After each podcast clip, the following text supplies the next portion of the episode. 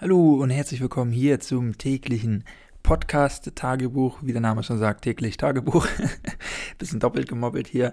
Heute mal zu einer bisschen anderen Folge, gar nicht inhaltlich, sondern ähm, ich nehme diese Folge vormittags auf. Ich muss heute Nachmittag arbeiten und normal nehme ich die Folgen immer abends oder nachts auf, wenn ich so den Tag Revue passieren lasse und dann davon berichte, was so vorgefallen ist. Aber heute ist eben ähm, ja, der Tag ein bisschen anders strukturiert und mir ist heute Morgen, als ich den Rollladen bei mir aufgemacht habe, schon was aufgefallen. Wie ihr nämlich, oder wie du nämlich schon weißt, weil ich das in den anderen Folgen schon erwähnt habe, wohne ich an Heidelberg. Und in Heidelberg wohne ich noch nicht allzu lange. Ich komme ursprünglich aus Schleswig-Holstein.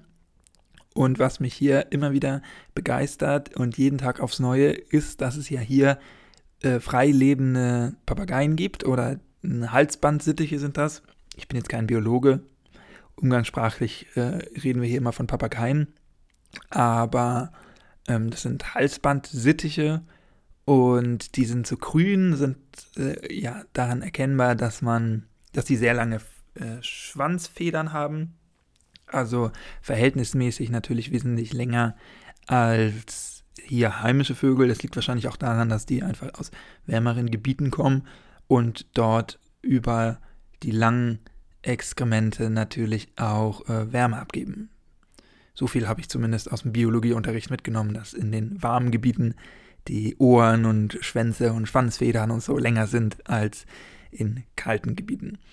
Ähm, bestes Beispiel zum Beispiel, was hatten wir da immer? Schneefuchs und Wüstenfuchs und Schneehase und ein Hase, der in der Wüste lebt. Und da war doch immer die, die Ohren so länger. Aber darum soll es heute gar nicht gehen. Es ist hier immer noch kein Biologie-Podcast. Auf jeden Fall, wenn ich bei mir den Rollladen aufmache, dann stehen da so ein paar Bäume im Innenhof. Und jetzt im Herbst, wo nämlich auch die Blätter natürlich von den Bäumen fallen, sieht man erstmal wieder, wie viele Papageien hier wirklich immer sind weil im Sommer sind die Bäume so dicht, da sieht man die dann nur, wenn die rausfliegen oder man hört sie schreien, weil die haben schon einen besonderen Schrei.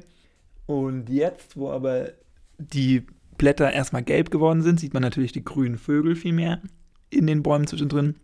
Und dann ein, zwei Wochen weiter, wenn die Bäume gar keine Blätter mehr tragen, dann wird man die Papageien auch wieder mehr sehen. Und die sind hier echt überall in Heidelberg zu sehen. Ich bin wirklich, äh, weiß Gott, kein Ornithologe, aber manchmal hat man dieses Schreie in den Ohren und weiß, oh, da ist schon wieder ein, ein Riesenschwarm. Manchmal äh, sieht man die aufbrechen, ganz vielen, die sind auch schon mal ganz dicht an mir vorbeigeflogen und die sind wirklich, diese Papageien, diese grünen Vögel, sind immer noch was Besonderes, finde ich. Ähm, ja, manchmal sieht man sie auch so an Hausfassaden klettern und dann irgendwo äh, sich vielleicht ein Nest bauen in so einem Regenabfluss oder so. Ähm, einmal war ich am Hauptbahnhof und habe da gesehen, dass die da immer zu einer gewissen Uhrzeit schon mal abends immer sitzen in den Bäumen äh, vor dem Hauptbahnhof wirklich zu Hunderten. Und generell ist es so, dass man die selten alleine sieht, sondern immer mindestens in so einem kleinen Verbund von vier, fünf. Und was mich auch wundert, ist, dass die nie ähm, in den Süden ziehen. Gut, das sind wahrscheinlich keine Zugvögel, das ist schon mal klar, aber dass die hier auch so mit der Wärme zurechtkommen. Ich studiere ja Geografie und habe letztes Jahr erst einen Vortrag selber halten müssen zu Tieren in der Stadt und habe da herausgefunden und nachgelesen wissenschaftlich, dass Vögel mit die anpassungsfähigsten Tiere sind und die sogar sich so weit anpassen können, dass für viele Vogelarten und für viele Vögel die Stadt das Optimalhabitat geworden ist. Also es gibt keinen Lebensraum für diese Vögel mehr natürlich, sondern der beste Lebensraum ist in der Stadt, abhängig vom Menschen. Das birgt natürlich ähm, ja, positive und negative Aspekte. Zum Beispiel sind die abhängig, manche zum Beispiel, dass sie in verlassenen Ruinen oder so wohnen können oder dass äh, Dachgiebel oder so zur Verfügung stehen. Und wenn jetzt der Mensch sagt, äh, diese Ruine wird abgerissen und da wird ein neues Haus hingebaut oder wir bauen irgendwann Häuser nur noch ohne Dachgiebel oder ohne irgendwelche Ecken, wo man Nester reinbauen kann, dann ist das natürlich für die Vögel auch wieder schlecht. Aber prinzipiell ist es aktuell so, dass die Vögel in den Städten sich wesentlich wohler fühlen als im Umland. Und es ist teilweise, also das ist auch wirklich so, dass in der Stadt auch wesentlich mehr Vögel leben. Wenn du jetzt in der Stadt wohnst, dann wirst du sagen, klar, Tauben zum Beispiel oder so, die sieht man in der Stadt natürlich viel mehr. Ist ja auch logisch, die ernähren sich auch von großen Abfällen, also von ähm, den Abfällen, die wir auf den Boden werfen, wenn wir in der Stadt was essen oder so, oder von Krümeln. Aber zum Beispiel das größte oder das Gebiet mit dem größten ähm, Brutvogelpaaren Deutschlands ist nicht irgendwie ein Vogelschutzgebiet oder so oder die Nordsee oder das Wattenmeer, wo immer sehr viele Zugvögel sind, sondern dort, wo am meisten Brutvögel leben, ist die Stadt Köln in Deutschland. also das find, fand ich auch noch so einen interessanten Fun Fact und was ja auch wirklich zeigt, dass die Vögel die Stadt zu ihrem Lebensraum gemacht haben. Und was mich auch noch immer ähm, begeistert hat, ist, dass die Vögel sich in der Stadt so viel mehr paaren als im Umland, dass die schon nach wenigen Generationen, schon nach wenigen Jahren zum Beispiel, nach wenigen Vogelgenerationen, ähm, gar nicht mehr mit äh, den Vögeln aus dem Umland sich paaren können, weil die Art sich so weiterentwickelt hat. Also wenn jetzt eine Taube zum Beispiel vom äh, Umland, also von den Feldern und so in die Stadt zieht, dann und sich da paart, dann ist es schon nach wenigen Vogelgenerationen oder nach relativ kurzer Zeit für den Menschen so, dass sich die, diese Taube so an diese Bedingung in der Stadt angepasst hat, dass sie sich nicht mehr mit den umliegenden Vögeln paaren kann, weil die evolutionstechnisch sich so weiterentwickelt hat.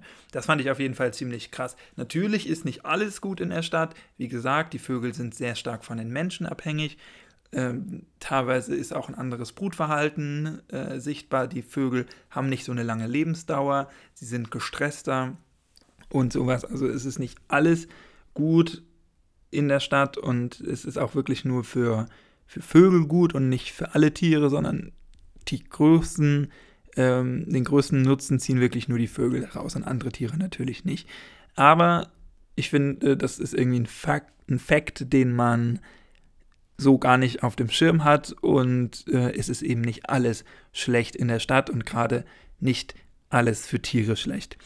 Ja, das war so die kleine Anekdote, die ich heute mal berichten wollte. Vielleicht hast du ja auch ein bisschen was Neues gelernt. Ich fand das auf jeden Fall immer erstaunlich. Und wenn du mal äh, in Heidelberg bist oder in ein paar anderen Städten gibt es diese Papageien auch noch.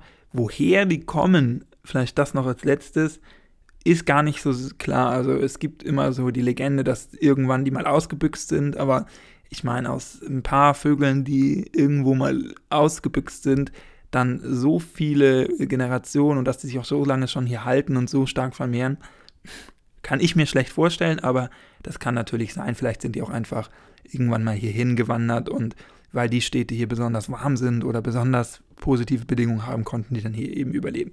Ich weiß es nicht genau, äh, auf jeden Fall, wenn du mal in einer der Städte bist, wo Papageien leben in Deutschland, dann halte die Augen offen nach diesem schrillen, hohen Schreien, auch im Winter, wenn eigentlich viele Vögel nicht mehr so aktiv sind.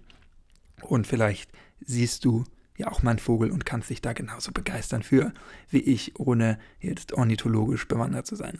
Das war's für heute. Ich hoffe, ich konnte dich ein bisschen von deinen alltäglichen Gedanken ablenken und ein bisschen unterhalten. Wenn du magst, dann hinterlass mir gerne mal eine Bewertung oder äh, schreib mir Kritik, konstruktive, positive, negative auf den sozialen Kanälen. Äh, alles natürlich unten verlinkt. Wir hören uns dann, wenn du magst, gerne morgen wieder. Bis dahin, mach's nicht gut, mach's besser. Tschüss, ciao, danke fürs Zuhören.